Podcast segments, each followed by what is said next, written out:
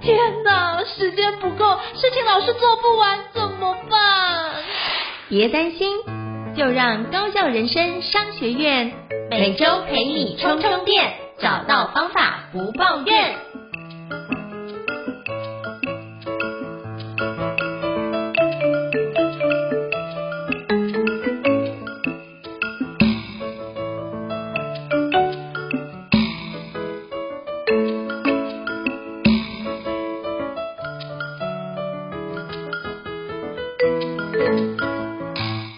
大家好，我是赵英成，欢迎大家来到高校人事商学院的新书访谈节目哦。那今天非常荣幸邀请到我觉得又帅又会讲课，然后声音又性感的一个非常厉害的讲师哦，也就是罗君红小虎老师。Hello，小虎老师。Hello，谢谢应成哥的介绍。好，要性感的声音是吧？好，谢谢哥应 成哥的 啊，也那谢谢各位听众哈。哇，不不用害羞，不用害羞，不用害羞，因为你真的就是。真的，我目前看到就是我很多伙伴看到你照片说：“哇塞，当讲师都要这么帅才能当。”我说：“对对对，就是要找这个标准。”所以说看到照片就一直问我说：“你有没有开课？”我说：“人家已经结婚有小孩了，没关系没关系，我还是可以去欣赏一下追星，你知道吗？追星。”我说：“好好，那我给你开报开课的部分，就把你的那个课程链接给他。”那我觉得这个区块是蛮好的，我觉得。只能说哇，人帅真好，对。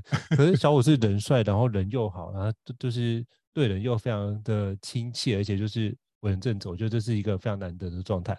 那今天为什么要访问小五老师？是因为小五老师最近即将出版一本新的著作，是我在我们十月二十八号要上市的一本著作，叫做《有温度的沟通课》。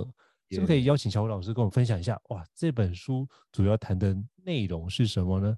啊，这本书其实谈的就是我们呃核心核心的价值，就是希望大家可以成为一个有温度的沟通者。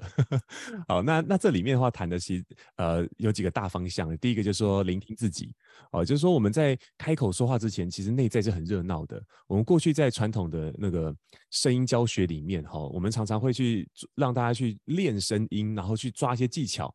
可是我在在教学过程当中发现，哎，就是有很多的。技巧，人家去做的时候反而做不好。有些人做的很好，但有些人就没办法做好。而且这种比例其实有一半。那我们就开始优化课程啦，想说，哎，那该怎么做学员才可以做得更好呢？后来发现，其实不是技巧的问题，而是内在的沟通是否有完成的问题。很多人没有办法把那个技巧做好，他们想的不是表达本身，他们想想的都是我能不能做好这件事情。反而因为恐惧，反而因为这种紧张，让他的声音不自由了。而我们的课程应该是要让声音自由才对啊，所以后来我就开始研究，哎，这个我们在发出声音之前，我们的内在到底怎么样运作的？我去了解那些内在行为，好，所以这本书里面讲的都是我在很多都是我教学当中的一些启发，我在试着用学员的角度哦想很多事情的时候，哎，发现的，然后这些东西又如何改变了我的人生啊等等的，所以这这是一个第一个大方向，就是我们如何去聆听自己，啊，去了解原来我们的内在是这样变化。嗯然后再来才学的是，因为因为这本书还是要谈沟通嘛，所以谈的就是聆听他人。我们如何利用对方的说话的模式，对方的某些特质去看懂，原来他在沟通当中会有怎么样的倾向，重视些什么。所以在沟在互动的时候就可以了解，哦，我怎么避开他的地雷，并且用他比较有效的沟通方式来对对方说话。哦，可以避免更多冲突，也可以减少很多消耗。好，那最后呢，好，就是好声音的思维哈，就是说，因为我里面收录了很多关于一些呃过去有会有的一些声音的迷声音的迷思哦，人们会觉得说，哎、嗯，这个我是一个比较内向、比较温和的人，那就没有办法没有办法让声音更有魄力、更有力量了吗？好，这件事情本身就是个迷思哦。对，那我会里面谈谈一些比较。端正的思维吗？可以这样说吗？啊，比较好的思维，因为我认为哈，只要你你有一个好的思维，关于自己的，还有关于表达的思维，那你你的声音自然就会是好的啊。所以这是我我我之所以定定命名叫好声音思维的一个原因。所以聆听自己、聆听他人以及一些好声音的思维，是这本书里面想要给大家的啊，那帮助大家可以成为更有温度的沟通者啊的一些内容，这样。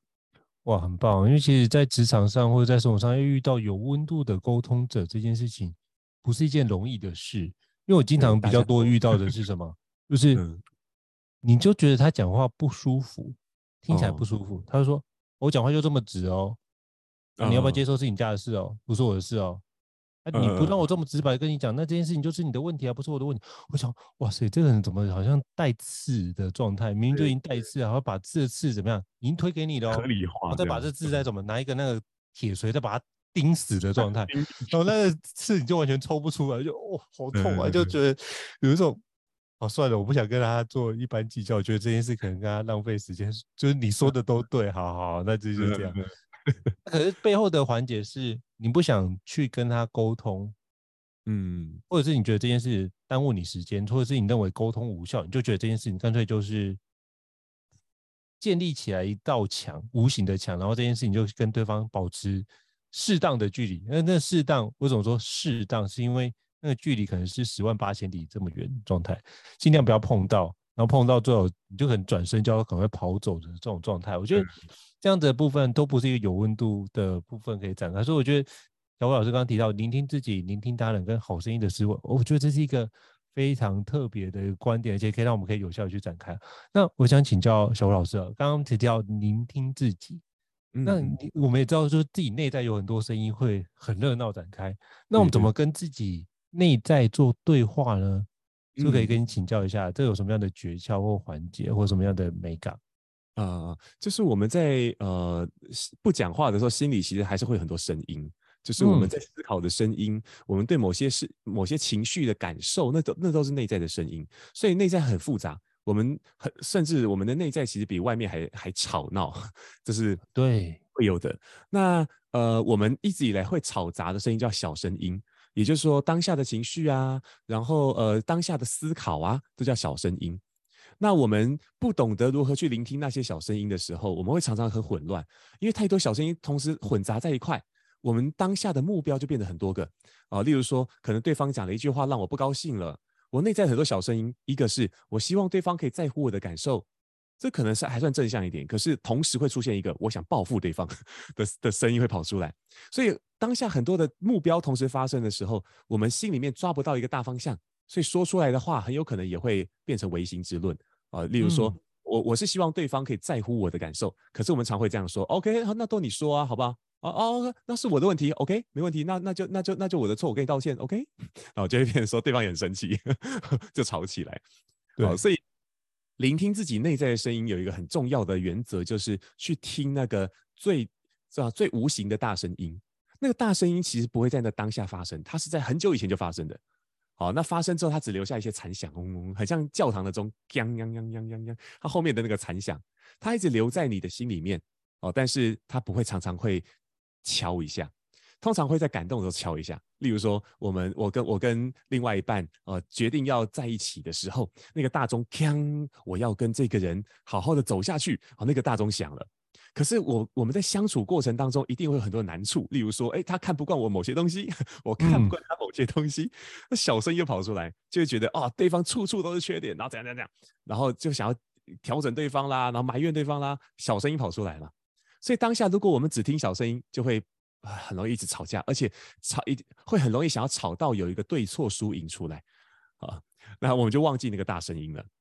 所以原则在于那个大声音是什么啊？一开始我们如果就想就可以想到，对啊，我跟他吵这个架不是为了把对方吵赢，我不过就是让想让对方知道，其实我我真的在意这个东西，我希望对方可以尊重我这方面的一个想法，我只要这样就好。哦，有必要骂对方吗？我、嗯、很很有可能就把那个气话就收回来了。对，所以这叫大声音的概念。大声音跟小声音是不一样的。小声音时时刻刻会出现，呃，不断的被产生，他们很嘈杂。但是我们要稍微静下来，去听听看那个一直留在你脑中的那个残响，那个最大的价值、最远的目的。好，当我们听得到那个东西的时候，我们就比较容易把很多的感受稍稍微搁置，然后去做更理智、更好的处理。好，然后等等，我们可以做好那件事的时候，你会发现。原本那些感受虽然还在，可它不会影响你，所以这个时候再去好好的表达的感觉。嗯、你知道刚刚你那样说后有点受伤呢。好啦好啦，那你不要难过，呼呼吼啊，过去了，就真的过了。哦，我觉得这蛮不错的一个部分，就是我觉得这是我第一次听到，就是用不要一直聚焦在小声音，而是可以把它放大，你就是把你的视野或焦点放大，去听那个比较无形的大声音。哦，我觉得这是一个非常重要的提醒，就是。呃，彼此之间相处并不是为了吵架，嗯、而是为了让彼此成就更好的自己。我觉得这是很重要。所以我觉得还有一句，刚刚小吴老师提到，我觉得不经意提到，我觉得把它笔记下来，就是这个区块有没有必要骂对方或者顶回去？其实那有没有必要做后面那个事情，可以用空格去做替代？嗯、这个区块你可以做非常多的文字的替换。我有没有必要就是讲回去？把证据提出来，我们必要做什么事情？其实，如果你去发觉，哎，有不同的方法，一定都用这个方法，你会发现你的选择性会扩展非常非常多。那你就会去聆听、去思考，说，哎，这件事情怎么样去把有效处理，而不是聚焦在情绪上面。我觉得这是一个非常好的提醒哦。那我觉得这在跟自己请教，就是在跟小虎老师请教，就是你我们内在有很多小声音啊。那可是我觉得这个区块，我之前曾经这样处理过，可是发觉。会遇到一种情况，不知道有没有遇过，就是对方都没有收到哦。那对方没有收到，比如说我我尽可能用比较理性的方式回应，可是对方就觉得，嗯，回应怎么都是这种，就是他就是表示我的回应不是他所期待，所以他就会怎样继续用同样的方式去展开。那我的学习是，他可能不知道这个方法，或者他也不知道别的方法，所以他只能用这个方法持续这样做。对，那这个部分我们该怎么样去？去彼此做学习，那或彼此做事，嗯，因为可能对方也没有觉察到这件事情，我感觉到很挫折，或是我用这个方式觉得哦，怎么又来，又有一种委屈感出现。我也觉得我已经做了尽可能的用相对比较宏观的角度或比较理性的角度去沟通，可是对方哎没有收到，那怎么办？我不知道各位你有没有遇过这样的情况？我我我我也是啊，因为我我在感情里面，我有时候会特别 理性，这会让慧玲很受不了，因为她她有时候比、嗯、比我感性一点啦，但有时候我比较感性啊。那有时候是这样的，当我比较务实的时候，他会觉得说，哎，好像就直接讲道理啊，就是就无论我讲的再好哦再对，他只是觉得我在讲道理，就就是不开心这样子。哦、嗯，所以我刚好就想到，我们昨天晚上我跟我儿子有有一段对话哈，因为。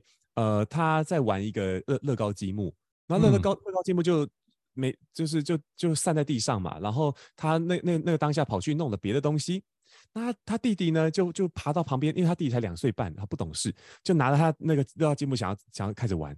然后哥哥看到的时候很生气啊，然后哎呀才四岁，他也不懂事哦，看到他拿他的乐高很生气，冲过去就要把那个拿回来。我那时候是跟他，他是跟我讲说：“爸爸，你看弟弟啊，他拿我的积木。”我就跟他说：“那你你你请他拿还给你呀。”我我心里的期待是说：“哎，他就过去跟他讲说，弟弟，我还在玩啦，你先可以还给我好吗？”就他不是，他冲过去直接用抢的。嗯，好，那抢的时候呢，弟弟因为手上东西突突然被抢，那他他就这样小脑袋搞不懂什么状况啊，所以人都会反射性的想要保护自己。他只是轻轻做了一个把他的手推回去的动作，他没有打他。OK，小儿子没有打大儿子，他只是轻轻推回去。那大儿子就很生气，因为因为他感到，哎，那个他没有还他，对，他就很用力的打他的手，然后就把他抢回来。小儿子哭，然后然后虽然几秒几秒后就他就忘记了，但是大儿子就很难，就是因为他打那个动作，我很生气啊，就是哎，这个讲很很多次了，如果你要把东西拿回来，或或者你觉得弟弟做不对，你要跟大人说哦，你如果沟通不好的话，跟大人说，大人来帮忙。就他没有做，他当下打他了，然后我就很生气，我就骂他，然后他就很，他就一直掉眼泪，他说：“、我不要跟你说，我跟妈妈说。”我我那当下就很难很难过，哦，我被讨厌了，因为那个当下是这样子的，我我没有去聆听他心里面要的东西，我我，然后他就说是弟弟先打我，我说没有，哦，是你打弟弟，弟弟刚刚没有打你，有他有，然后我就冷静了一下呢，我就想想，我心里面大声音是什么？我希望，因为因为我其实一直以来，我我我跟我爸爸的相处以前都没有很好，直到我爸后来等我们长得很大的时候，才开始学很多的沟通，然后跟我们很很多很多的层面的和好这样。那我就我在想，哎，我不希望把很多那种比较硬的模式又用到我自己的孩子身上，那一定要调整。我希望我希望我的孩子可以这个补，就是在我在我童年，如果我被好好的聆听有多好啊！所以我希望可以给他好好聆听。所以想到这件事情的时候，就可恶，这个刚刚的感觉不对，我我必须把把他这个这个这弄回来。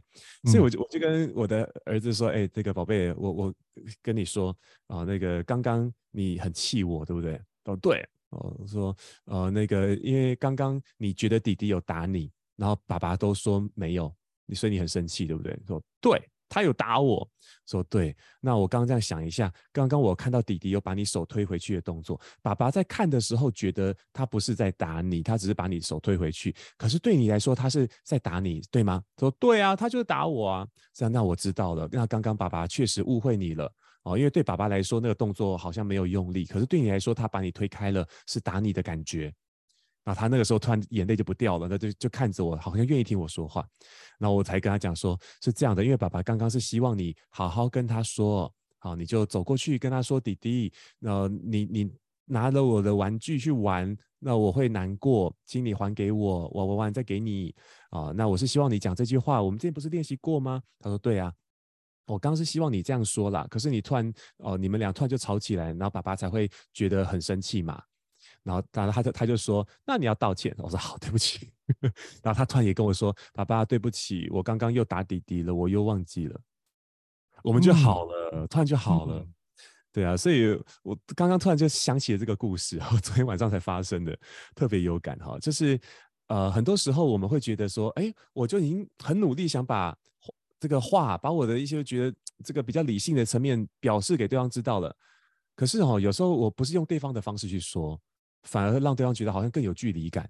像我跟有时候我跟慧玲讲一些事情的时候，哦，我希望可以帮助她从某些情境当中走出来。哦，他可能跟我讲了某个人的事情，他觉得很难过。然后呢，我就开始分析的时候，我就说，哦，我这个就我所知呢，我看他脸书跟这些人互动的反感觉哈，他是什么什么类型的人？那他可能过去呢是这样这样的被对待的，所以他会这样子对待别人哈。所以你可能呃就到刚好到你身上，然后慧玲就突然间眼睛变两个等于，有没有？嗯，啊，请你不要再讲道理了呢。我这当下只是想一个抱一下，哦，对不起，抱一下。所以哈，很多时候可能不是那个内容多好，或者是这个讲的多对的问题，可能是可能我们没有用到对方期待的方式了。哦，嗯，这是我大概的想法。我觉得这非常非常活生生的案例，而且觉得哇，那超有画面感，因为这些事情也经常在我们家发生。哎，应成哥的大大的小孩多大啊？我们七岁半了，所以基本上。相信我，这到七岁多一样会每天发生在你们 家，然后会更加夸张。所以我觉得这件事情就会，当我这样说，他说：“哎，这如果类似的对话出现，嗯，他姐姐就会说，每次都这样，每次。”我就说没有每次啊，他就说我要爆炸。那所以真是有非常多种方式去做，然后他每开始会做好还给对方，然后开始做一些有趣，可能这些学校会学到小动作，你知道吗？就是弄他一下，而且这次换弟弟爆炸，然后两个就在那边爆炸。他可是吵一吵，啊，两个说，嗯，我一辈子不要再跟你讲话了，哼。他就跑进去他房间去做大事，然后等一下隔没三十分钟，哎，弟弟，我们来玩这个吧。我想说，哎、欸，像小孩这种事情哦、喔，就是没事不要介入，就是他们自己能够，我觉得应该是刚刚说，就是在原则之下，他们必须找出来他们彼此之间相处的模式，而不是每一次都来跟我们告状。对，那大人太，我觉得这个区块是你需要接下来会遇到的问题，就是我如果让他自立，不然的话，接下来他在学校，比如说幼儿园或学校，都会遇到跟同学相处的情境。嗯，那比如说看到有些哎同学。比如说，哎，垃圾乱丢，那这件事要怎么办？嗯、他就想说，哎，这件事情就要跟老师讲。嗯，我就发现，哎，跟老师讲完，哦，某某同学，你都这个，那反，哎，反而那这件事情到底是好的还是不好？而且，哎，这个区块换同学怨恨他。嗯，那这可能，那我说，哎，那你看到垃圾这样就是没有丢好，那我们可以怎么做？我们会不会提醒他把它捡起来？那不一定要去跟老师讲。他说提醒他不捡怎么办？我们也可以尝试自己，因为如果你觉得你看不下去，你可以多做一点，把它捡起来。哎，这也很好啊。我们起码给自己肯定，起码是不是？哎，我自己有把这个环境维护好。那我们不一定能够要求别人，可是我们可以要求自己啊。嗯，那我用不同的方式去跟他分享这些，他觉得哎，好像是可以。那我就跟他分享，就是这个社会可能不一定都是这种非黑即白的状态，你可能要去看有很多的细节的情境，我们去判断这件事情该不该做。那就会透过这些事，哎，他学了一个新的情境，去跟他说，哎，那遇到什么样的环境，什么样，我就请他再附送一次，就用类似教学法的方式，就是我说你听，哎，讲完之后，哎，你可不可以跟我讲一下你刚刚听到了些什么？嗯，爸爸刚刚讲了些什么？你可不可以跟我讲一下呢？那他讲完之后，哎，很好，那哪个不懂，我再补充给他。那有教学法的感觉。对对，教学法概，然后再用另外一个情境给他。哎，那如果下次爸爸不小心丢了，就没没丢准，怎么办？嗯，那你可以怎么做比较好？就让他思考一下这个部分。他说：“妈妈，我就爸爸，可恶。”他就会干这件事，我就说：“那你可不可以跟我讲，说我没有丢好？”那这样就 OK 了。那或者是你弟弟帮我丢一下，可以可以吗？好，好啦，我练习看看。来，下次还是啊，妈妈，你看爸爸乱丢。呃，那这种状况会不，就一整个说的好。可是我觉得这是蛮蛮有趣的。嗯，其实要让小孩在在关系当中去学习做那种决定，哎，对不对？就是如果我们一直以来都是帮他做决定，然后怎样，他可能就不会学到怎么样去评估状况。哦，好像哎，要要要把什么东西放的很重要等等的，他不知道怎么评估，就会乱做决定，啊，长大很麻烦 了。对对对，所以这就像我有些朋友他说，那都有女儿，他说，那你怎么办？会不会让他大学之前都不能谈恋爱？嗯，说那你不觉得很有趣吗？我说大学之前都不准他谈恋爱，甚至三十岁之前不准他谈恋爱，三十岁之后怎样？哎，为什么都没有人追你？嗯，就根本就没有机会啊。嗯所以你现在觉得好，到后来你觉得不好，可是到最后是什么？是你的想法去局限了这件事情。而是我们应该是反过来是，那如果他未来需要面对到这件事，那如何让他有个比较好的判断标准？那如何让他可以透过这件事情可以学习到，那怎么去抉择这件事？我觉得好像是更重要的一个环节。所以，其实我们这一集很多是聊，就我这个蛮蛮对话蛮有趣的。对，可我觉得这个出来就是从孩子身上，我们可以看到我们自己的。状态是蛮重要的，哦，我觉得这是一个很好的一个环节。非常感谢小虎老师分享这个非常棒的一个角度。那我想请教小虎老师，就是那我们这个区块，我不知道你有没有听过，就是很多人都说很多事情装久了就会变成是真的，可是我发觉好像声音并不是这样的一个环节，还是你觉得声音也是这样的状态？是不是可以邀请小虎老师跟我们分享一下？哦，我觉得那种装久了就会成真这件事情，它本身有一个很重要的前提吧，就是如果我们对于那个装的样子，就是一个这样，我认为那是我理想的样子，OK，我就打字心里面就是喜欢那个样子，只是觉得自己还没有到。那装久了以后，确实哦，那个我们会越来越像啊，然后然后越做越好，然后就从里面得到点自信，好，慢慢的好像就不用装了。这个这个是。在这种前提下才会发生的，但是有些事情装久就会变成真，是是这样子哦，就是你明明这个呃就不喜欢，但是别人告诉你说这个其实很好啦，哎、欸，这个很棒啦，嗯、哦，你就当做在假装嘛，装久就变真的啦，哦，这件事情就不会发生的，哦，因为你如果心里面就不喜欢的话，我们心里面就不断的进行这种抗衡，时间拉长了只会增加自己内在的消耗啊、那装装。装这件事情本身，它也是有经验累积。可是，如果内在消耗无法被被处理掉的话，我们会发现，我们经验虽然累积的，能力变强了，可是压力可能也会随之一起变大。然后再不处理好，那个压力就会来反噬自己。啊，像我自己在书里面有分享到，我自己啊，在二零一三年的时候，差点看到，差点走这个见上帝的一个故事啊，因为脑压过高啊，然后导致这个产生，所以看到人生跑马灯的那个幻觉，这样。哦，那那个那个影响我很深很深哦，但是我就知道说，对，如果说我们自己不接受，自己不接受那个样子，然后你去装，那肯定就会有问题的哦。所以我我自己身为一个声音教练，我会常常会呃会先从这个学员自己的想法来着手，而不是说，哎，那你可以先学哪个技巧？我常常会先做访问，就说，哎，那那你自己以往怎么做的啊？那你你觉得有有没有哪个人是你心目中的理想？那他是怎么做的？为什么你喜欢他？哦，那在你身上有有那样特质吗？等等的，哦，去挖出一些相似的东西，让他开始看见自己以后，我们才会去学哦，如何去做模仿，如何透过一些技巧能达成。哦，这是我我自我自己教学的一些原则，这样。哇，很棒哦！我觉得这件事情就是还是以对方为核心，就是以中心来看待，就是因为他其实问这个问题，其实背后他我们听到只是他这句话，其实我们希望是什么？透过对方的分享，可以了解更多的资讯，才能够协助他把这件事做更好的调整哦。我觉得真的是非常棒。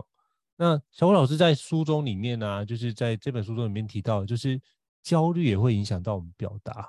我觉得刚刚讲到的是，哎、欸，我们怎么表达？表达完，其实很多内在小声有个东西叫焦虑，那焦虑会影响到我们表达。那我可以怎么样去消除焦虑，或者是怎么克服焦虑感这件事，想请教小吴老师。哦，这焦虑真的无处不在哈。我们我们只要开始思考，就会开始有焦虑哦。因为有时候有些有些事情，我们思考是不会有结果的哦。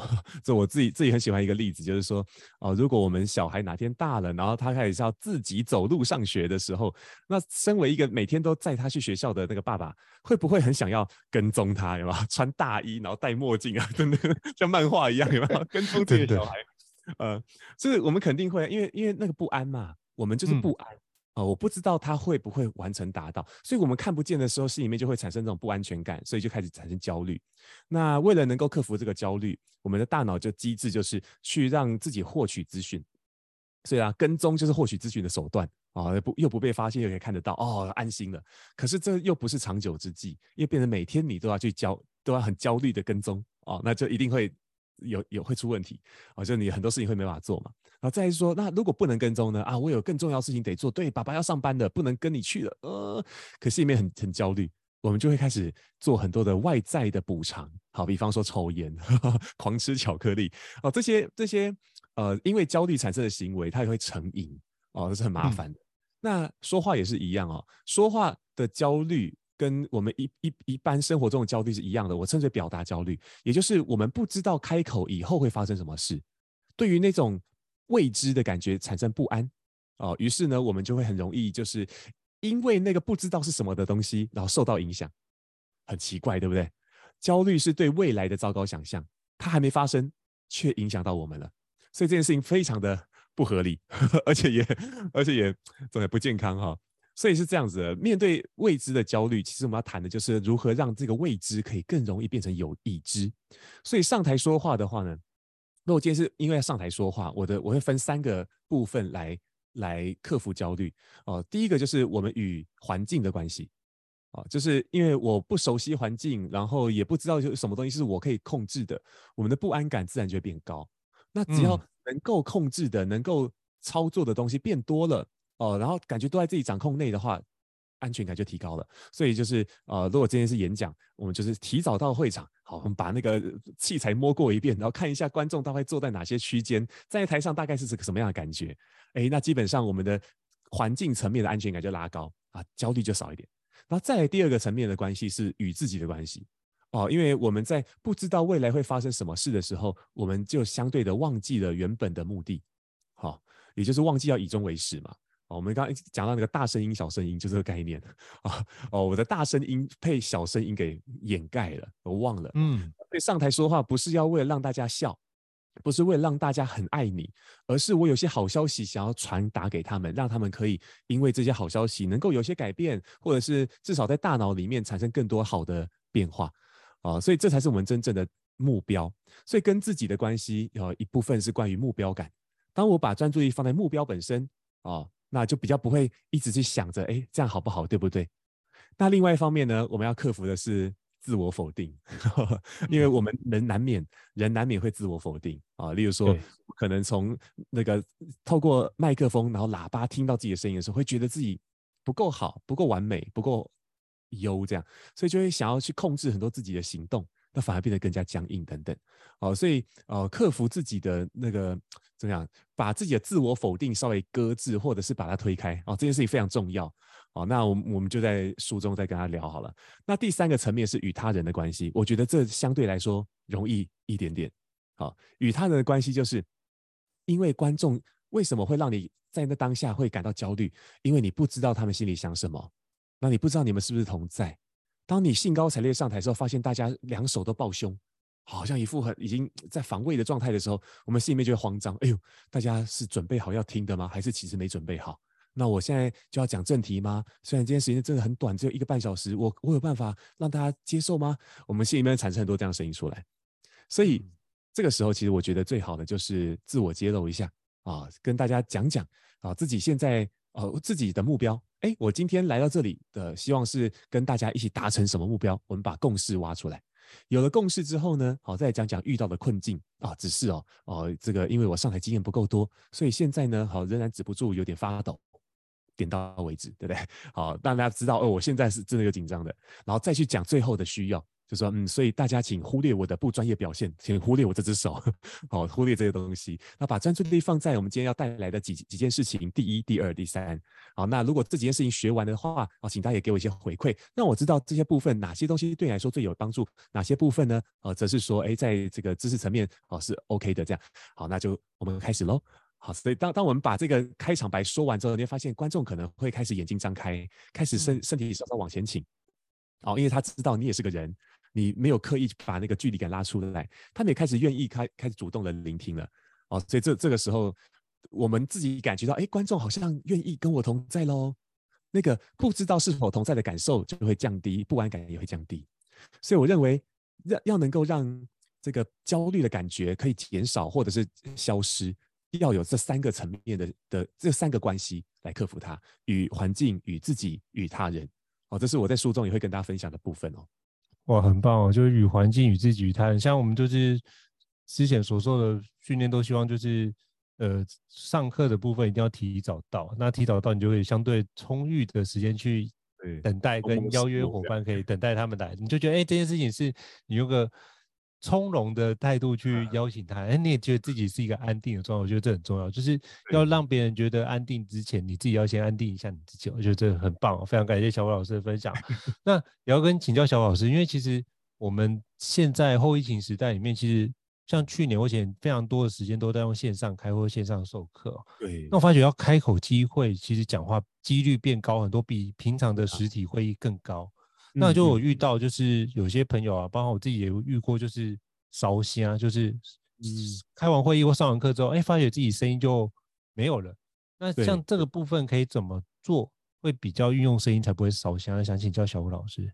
好哇，这个这个问题，我相信可以帮助到很多专业讲师 啊，还有那个需要线上会议的朋友们哦。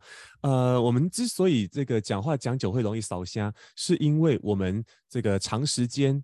啊，局部的肌肉一直在大量的这样紧绷的状态里面啊，一一直在一直在高张力的状态下，所以这个肌肉就会开始呃劳损，所以发炎红肿。那红肿之后呢，你要声带的震动开始变得不那么协调，就失去声音了。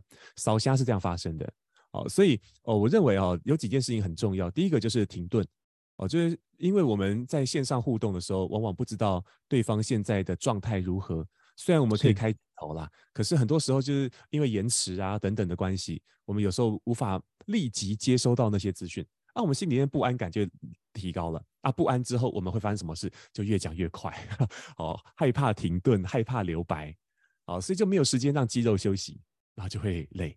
好，那所以这第一个层面啦，就是必须要常常的休息、喝水，把这个喝水的动作练到一个很有态度的样子之后，其实人家也会赏赏心悦目嘛。好，这是第一个。那第二个层面，则是说在肌肉的使用上面啊，就是很多人在说话的时候啊，呃，因为面对面说话会比较容易，是因为有空间感的存在啊，因为你在我面前，所以我把话丢到你身上，这个动作本身它会让我们身体产生比较多的动能，去帮助把声音传得更远。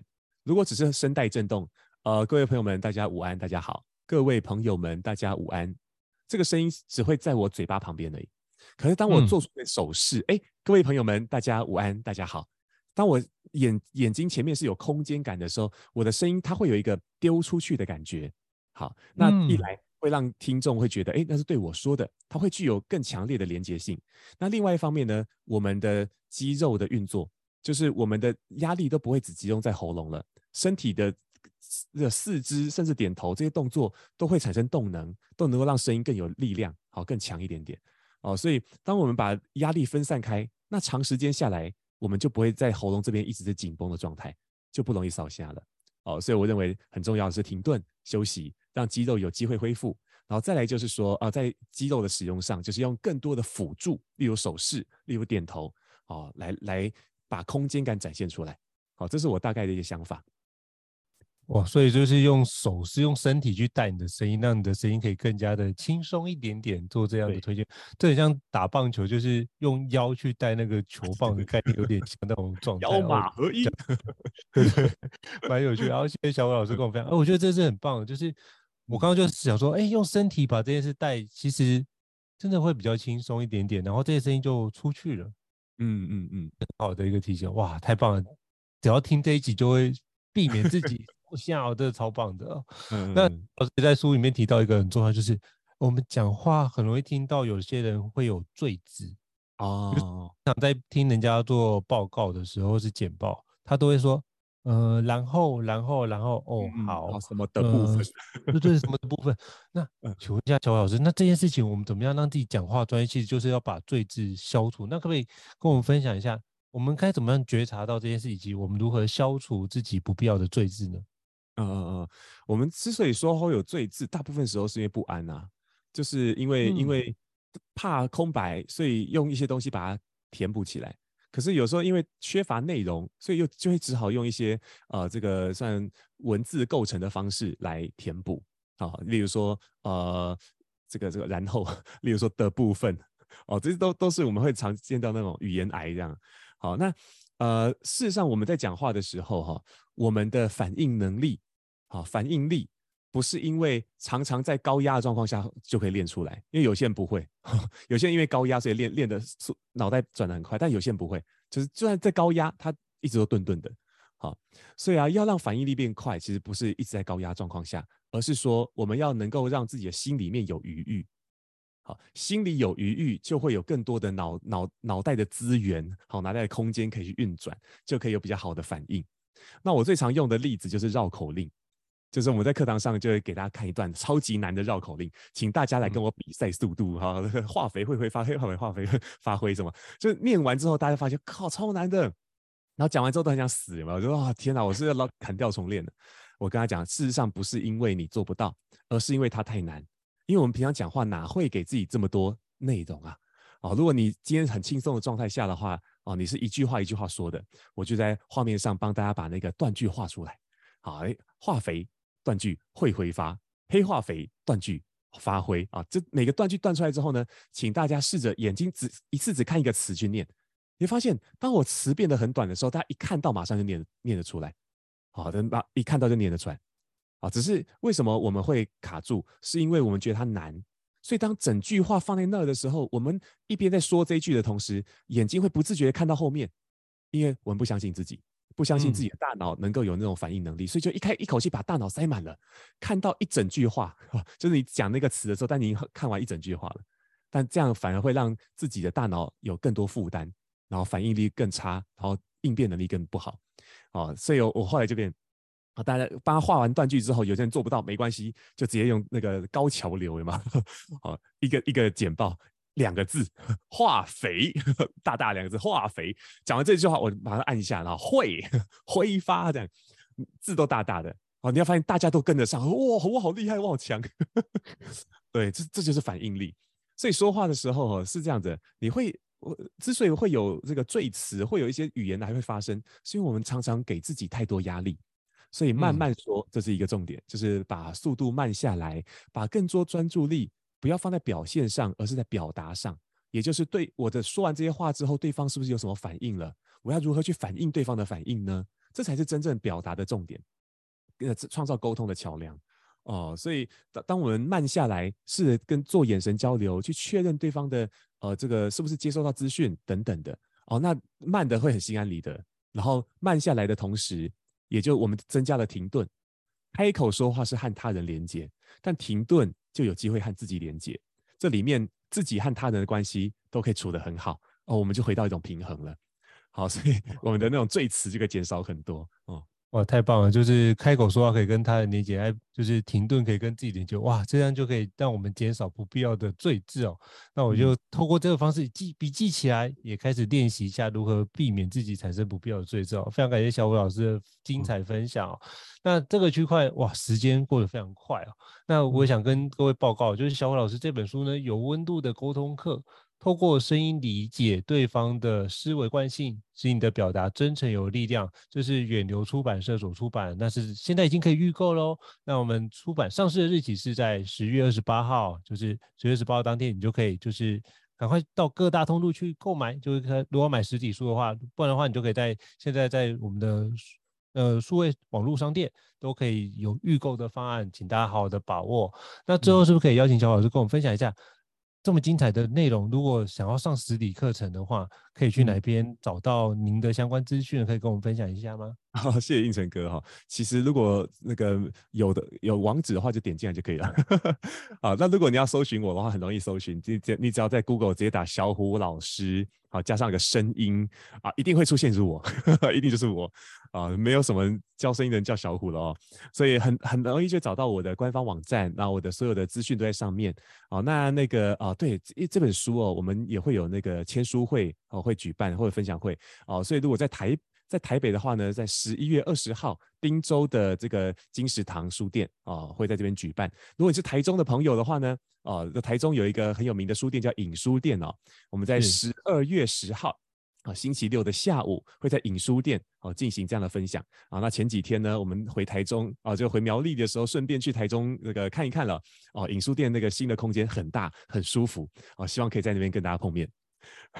好，非常感谢小吴老师分享，到时候我会。就是把这相关的资讯呢，都放在我们就是这一集的一个资讯栏位，那提供给各位参考哦。那如果大家喜欢我们高校人生商学院的话，欢迎在平台上面给我们五星按赞哦。那如果有什么想要听的书，或者是你想要聊的主题，都欢迎留言让我们知道。那我们也知道说这件事情就会对我们最大的回馈，也可以透过这件事可以跟各位互动哦。好，再次感谢小虎老师来接受我们高校人生商学院新书访谈的专访，谢谢小虎老师，谢谢林晨哥，谢谢大家，拜拜，我们下次见，拜拜。高校人生商学院，掌握人生选择权。